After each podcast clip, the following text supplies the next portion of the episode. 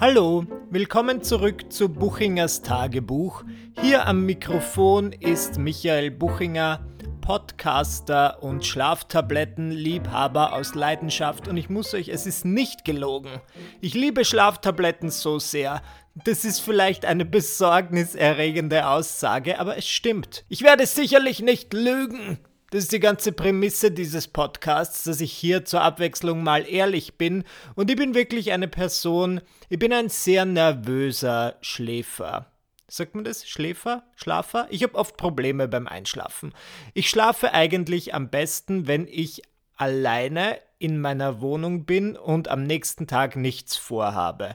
Dann ist es kein Problem für mich einzuschlafen. Aber sobald ich weiß, okay, ich muss am nächsten Tag zu einer gewissen Zeit an einem gewissen Ort sein oder ich das Gefühl habe, okay, es ist hier jetzt noch jemand in meiner näheren Umgebung, auf eine Person, auf die ich Rücksicht nehmen muss. Und bei Dominik macht es mir nichts, ja, weil nach fünf Jahren Beziehung nehme ich keine Rücksicht mehr.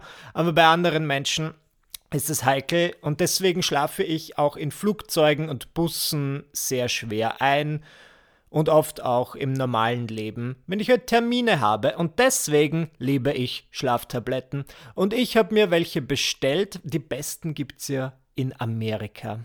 Ach! America, America, from sea to shining sea. Ab und zu liebe ich Amerika. Ich kann es nicht leugnen. Vor allem wegen der Schlaftabletten.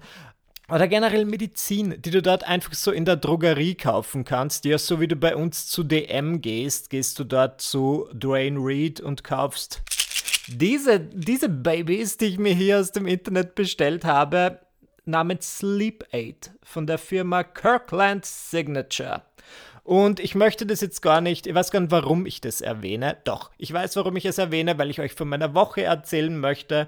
Und ich habe diese Tabletten per Post bekommen und ich weiß nicht, ob das legal oder illegal war. Es war für mich nicht schwer, sie aus einer deutschen Online-Apotheke zu bestellen. Auf jeden Fall dachte ich mir, ja okay, ich glaube nicht, dass ich heute Probleme mit dem Einschlafen haben werde, aber ich nehme mal eine. Just for fun. Und ihr müsst wissen, ich bin die Sorte Persönlichkeit. Dominik hat letzte Woche seinen Weisheitszahn entfernt bekommen und musste Schmerzmittel nehmen. Und ich meinte zu ihm, soll ich auch eines nehmen, damit du dich nicht so einsam fühlst? Ich bin immer in der Stimmung für ein gutes Medikament.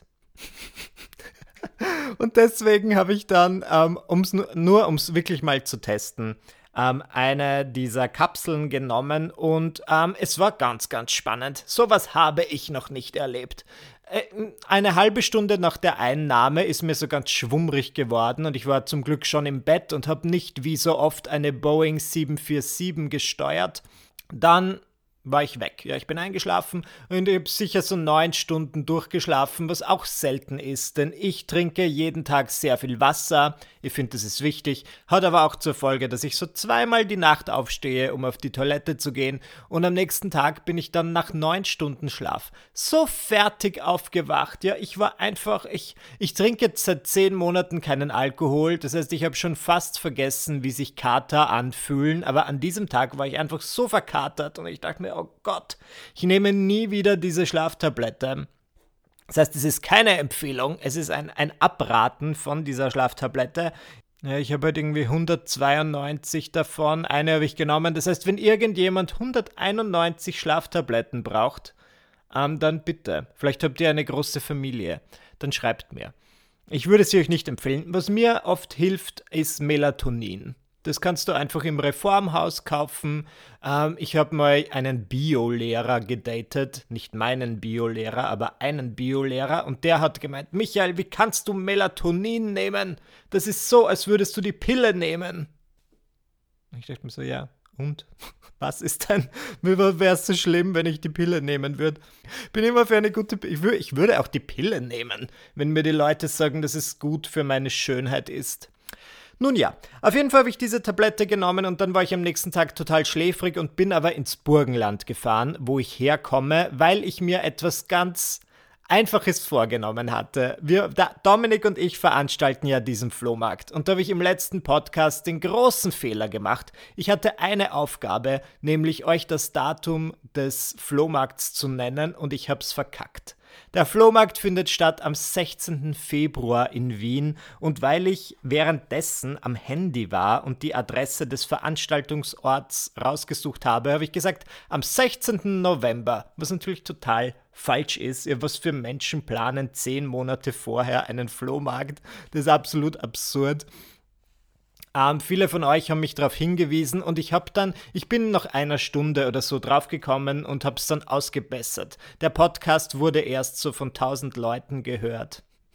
Das ist mein Versuch, ähm, subtil einzustreuen, dass mein Podcast nach einer Stunde 1000 Klicks hat. Nur falls ähm, Werbetreibende zuhören und gerne eine Werbung schalten möchten, das ist eure Chance. Keine Schlaftablettenwerbungen nehme ich nicht an, alles andere ist jedoch Fair Game. Na und auf jeden Fall habe ich mich versprochen und dann dachte ich mir, das Tolle am Podcasten ist, dass man die Dinge im Nachhinein nahtlos ausbessern kann. Das heißt, ich habe wieder mein Mikro aufgebaut und gesagt, am 16. Februar. Und dann habe ich das reingeschnitten und geändert und wieder online gestellt. Allerdings wurde es, ich glaube, auf Spotify nicht abgedatet und jetzt kriege ich so fünf Nachrichten am Tag, wo mir sehr nette Leute sagen, äh, Michi, ist es wirklich wahr, dass euer Flohmarkt am 16. November stattfindet? Nein, natürlich nicht. Na, auf jeden Fall, ich habe das Gefühl, ich rede, ich bin schon sehr froh, wenn dieser Flohmarkt vorbei ist und ich nicht mehr davon rede. Ähm, und ich bin mit einem Koffer aufs Land gefahren, um dort einfach ein paar meiner DVDs oder alle meine DVDs, die ich noch in meinem Kinderzimmer hatte, zu schnappen und sie wieder zurück nach Wien zu bringen, weil ich sie am Flohmarkt verkaufe. Ich kann, ich kam mir sehr schlecht vor, weil ich ähm, sehr viel meines Zeuges noch immer in meinem Elternhaus habe, so als hätten meine Eltern nicht den schlummernden Wunsch, in meinem Kinderzimmer ein Fitnessstudio zu errichten. Ähm, ja, und deswegen dachte ich mir, ich nehme das mit. Und ich hatte so einen, einen richtig großen Koffer dabei und ein großer Koffer war nicht genug. Ich habe mir dann noch einen zweiten großen Koffer ausgepackt von meinen Eltern, auch nicht genug. Ich habe so viele DVDs und ich weiß nicht warum.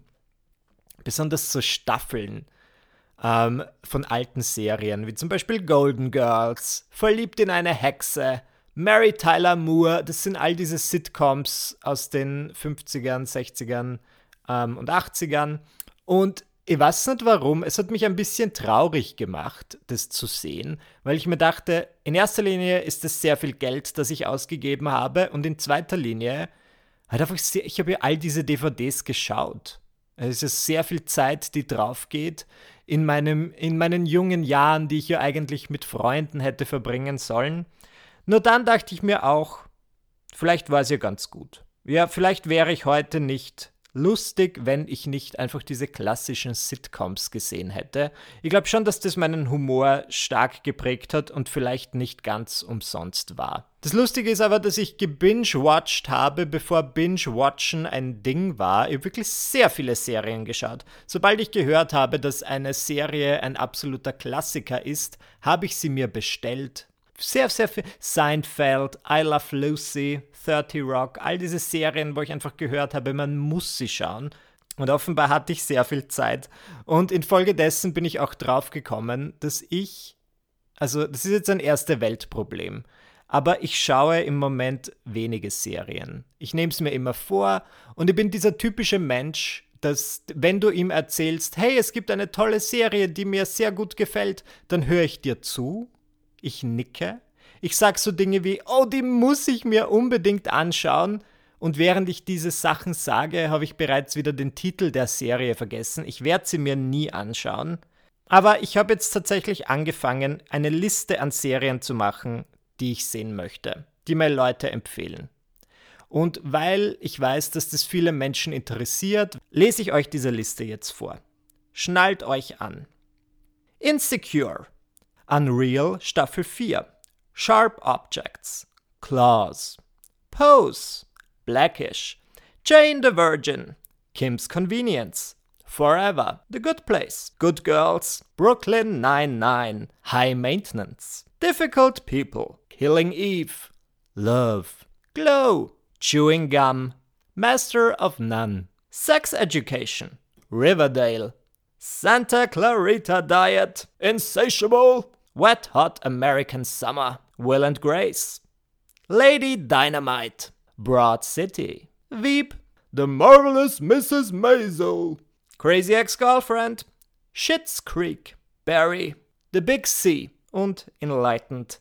Und das ist nur so eine Liste, die ich in den letzten Tagen angefertigt habe und das sind einfach über 30 Serien. Die Leute haben so viele Serientipps und manche dieser, ich weiß, viele von euch haben jetzt wahrscheinlich schockiert ihre Hände auf ihr Perlenhalsband gelegt und gesagt, Michael, du hast nicht Jane the Virgin gesehen? Ich habe damit angefangen ich habe drei Folgen gesehen und es für gut befunden, aber dann irgendwie eine stressige Woche gehabt und nicht weitergeschaut. Und es gibt so viele Serien, die ich sehen möchte.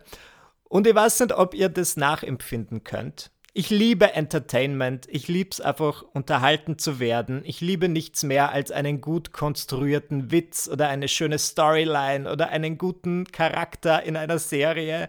Und ich möchte so vieles sehen. Aber ich weiß nicht, ob ihr das kennt. Es Ah, das klingt jetzt, das ist jetzt wirklich ein Champagner-Problem, ja, aber es ist ein bisschen überfordernd für mich.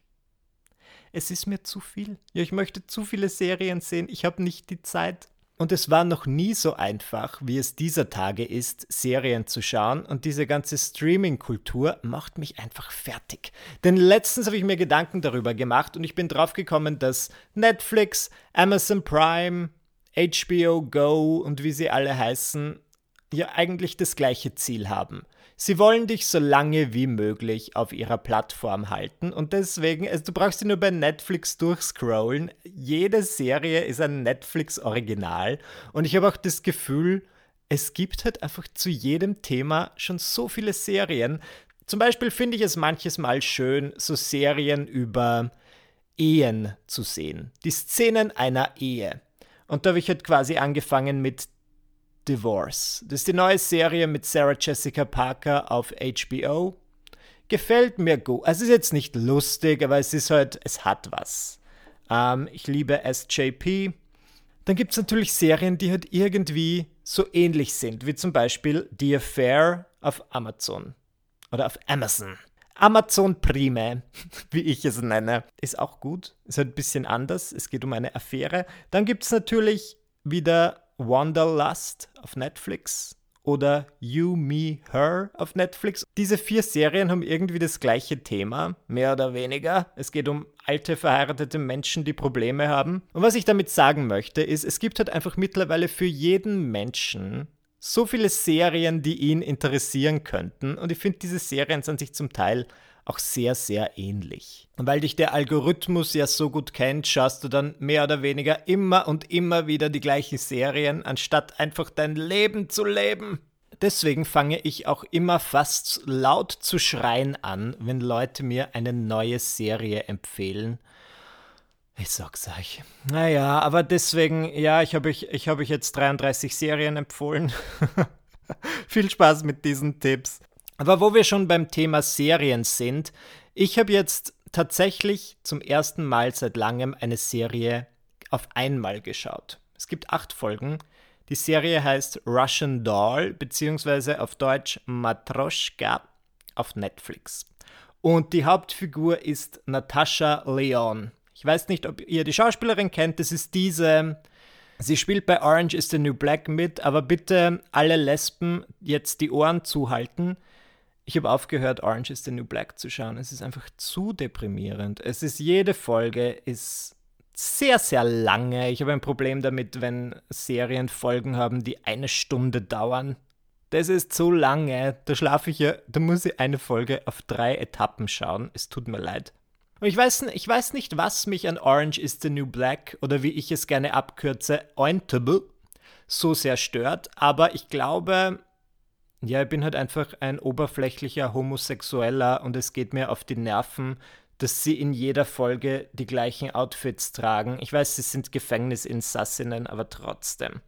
Na, auf jeden Fall Natascha Leon. Sie ist ich weiß, wie gesagt, ich weiß nicht, wie ihre Figur heißt. Die Figur mit den ähm, wuchtigen Haaren, die so aussieht. Sie spielt immer so Drogenabhängige. Sie ist sicher auch in Ointable drogenabhängig und sie hat ganz wilde Haare. Ihr wisst, wen ich meine. Und sie ist die Hauptfigur und die Serie wird produziert von Amy Poehler. Ach, und ich liebte Amy Poehler. Naja, wie dem auch sei. Und das habe ich geschaut und worum geht es? Es geht um eine Frau, die ist auf einer Party und ähm, sie wäscht sich im Badezimmer und dann geht sie nach draußen und im Laufe des Abends, das ist jetzt kein Spoiler, das ist einfach auch im Trailer zu sehen, stirbt sie. Sie wird von einem Taxi überfahren. Und was passiert? Sie findet sich dann plötzlich wieder in diesem Badezimmer wieder.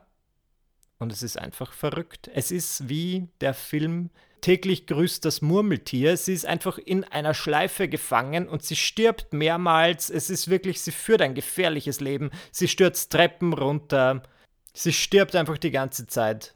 Und sie ist gefangen in diesem Teufelskreis. Und es ist eine Serie, die mir gut gefallen hat und vor allem fand ich es angenehm. Ja, es ist. Ich glaube, die Serie, ich habe jetzt alle Folgen gesehen und die letzte Folge ist so, wo du das Gefühl hast, okay, die Serie ist jetzt vorbei. Und das finde ich super. Das finde ich so gut, weil ich hasse das so sehr, wenn. Also, schau, ich bin schon ein Fan von Spannung, aber wenn dann eine Serie auf so viele Staffeln hinausgezogen wird und es wird immer krasser und du hast dann das Gefühl, okay, ich habe jetzt gerade 20 Folgen geschaut, aber im Endeffekt ist nichts passiert. Es hat den Plot kein bisschen weitergebracht, dann ärgert mich das. Dann richte ich meine Faust zum Himmel und schreie. Oh! Aber wenn dann eine Serie abgeschlossen ist, dann finde ich das doch sehr angenehm. Dann habe ich noch einen Trash-TV-Tipp für euch, den ich in letzter Zeit für mich entdeckt habe: The Masked Singer. Das ist eine. Ich weiß gar nicht, ob es. Ich würde sagen, es ist eine Competition-Show, ein Wettbewerbsstreit, ein Wettstreit, wie normale Menschen sagen. Es geht darum, dass amerikanische Promis maskiert auftreten. Du hast keine Ahnung, wer sie sind, und sie gehen auf eine Bühne und sie singen, was das Zeug hält. Manche von ihnen singen gut, die meisten nicht. Und es und jede Folge fliegt jemand raus. Und dann wird die Maske. Und es ist wirklich, es gibt immer so Hinweise. Du siehst so einen Clip, wo sie sich vorstellen und ihre Stimme ist verzerrt und du knobelst so richtig. Du denkst dir, oh mein Gott, wer sind sie? Es liegt mir auf der Zunge. Und dann singen sie. Und dann singen sie mit ihrer echten Stimme. Und du kannst es schon irgendwie erraten, aber dann doch nicht. Und dann gibt es die Jury. Das ist einfach, sind vier absolut nichtsnützige Leute, deren berühmtestes Mitglied Nicole Scherzinger von den Pussycat Dolls ist, was euch Auskunft darüber geben sollte, was für C-Promis die anderen sind. Naja, auf jeden Fall müssen die raten, wer die, wer die maskierten Sänger sind und sie reden halt immer lauter Blödsinn. Sie sagen so, ist es Lady Gaga? Ich glaube, es ist Meghan Markle. Und ich denke mir so, halt den Mund, Nicole. Wieso soll es Meghan Markle sein? Sie darf keine Hosen mehr tragen. Glaubst du, sie darf in so einer komischen Sendung auftreten? Fucking Nicole Scherzinger, ich sag's euch. Naja, auf jeden Fall ist diese Serie nicht wirklich gut. Aber ich schaue sie trotzdem und ich liebe jede Sekunde davon. Ich liebe es zu knobeln. Viele von euch haben mir dann auf Instagram geschrieben und gesagt, Michael, diese Serie basiert auf einem koreanischen Original. Sieh dir doch lieber das an. Ich denke mir so, nein, ich kenne halt einfach keine koreanischen Promis. Der einzige Spaß an dieser Serie ist, dass du die Promis erraten musst. Hm, manchmal seid ihr echt verrückt mit den Dingen, die ihr mir schreibt. Naja, wie war meine Woche sonst so? Schlaftabletten genommen, DVDs ausgeräumt und ein bisschen gebinged. Dann war ich am Wochenende auf einer Podiumsdiskussion. Ich, schau, ich denke mir manchmal, ich bin einfach zu nett. Ich sag Monate im Voraus zu Dingen zu und je näher sie kommen, desto mehr denke ich mir, Entschuldigung, was war los mit mir? War ich high, als ich zugesagt habe? War ich auf Schlaftabletten? Wer geht freiwillig am Wochenende zu einer Podiumsdiskussion? Unbezahlt, nebenbei bemerkt. Ich habe das wirklich fünf Jahre lang regelmäßig gemacht. Wenn eine Anfrage kam zu einer Podiumsdiskussion, habe ich gesagt, ja, ich bin gerne dabei, denn du weißt ja nie. Im Publikum könnte eine Person sein, die 200 Milliarden Euro hat und sich denkt, oh, dieser Mann auf der Bühne ist sehr, sehr lustig, ich schenke ihm 20 Millionen Euro. Nicht, dass es meine Ambition im Leben ist, aber es könnte passieren. Und ich würde es nicht ablehnen, ganz ehrlich.